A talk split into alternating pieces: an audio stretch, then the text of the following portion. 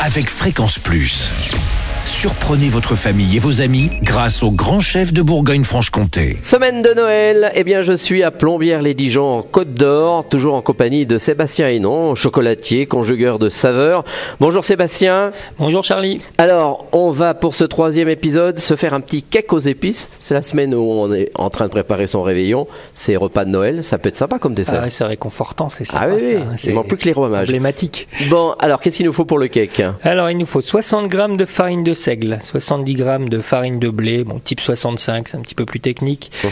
euh, 7 g de levure chimique, 2 g de mélange d'épices à pain d'épices, 2 g de sel, 20 g de lait entier, 25 g de crème entière, 135 g de miel de châtaignier, 70 g de beurre, 60 65 g d'œufs entiers et 65 g d'oranges confites hachées. Alors, ça n'a rien à voir avec le pain d'épices ou ça se ressemble? En fait, c'est un cake au pain d'épices parce que le pain Ah, d'épices, c'est un c'est une au- recette. Déposée. Le vrai pain d'épices, Ah oui, recette déposée et qui doit être faite avec une pâte mère. C'est Ah oui, donc là c'est un, un- un dérivé. Voilà, c'est pour ça qu'on appelle ça cake aux épices, façon Bien. pain d'épices. Alors, qu'est-ce qu'il faut que l'on fasse? Alors, on va tamiser ensemble la farine de seigle, la farine de blé, le mélange d'épices et la levure.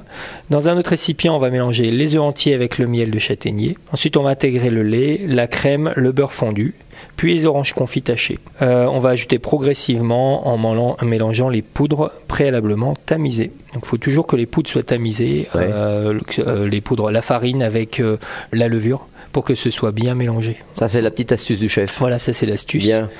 Ensuite, on va chemiser le moule à cake de papier sulfurisé et on va verser l'appareil à cake dans le moule.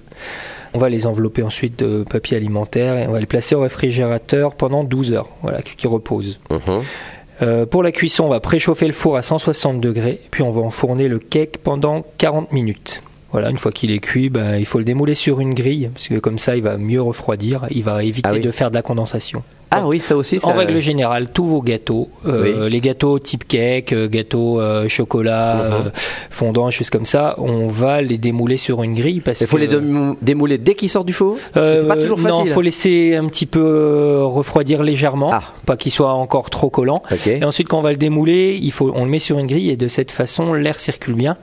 Si on le pose sur une assiette, ou vous remarquerez quand vous mettez sur une assiette ou vous le laissez dans le moule, il y a de la condensation, il y a de l'humidité, et il devient tout mou, tout collant. Et c'est pas Ah ce oui, c'est pour ça. Ah Voilà, bah, j'ai compris maintenant pourquoi. Bien. voilà c'est pour ça. Bon, bah, très bien. Merci Sébastien Hénon pour euh, ce cake aux épices.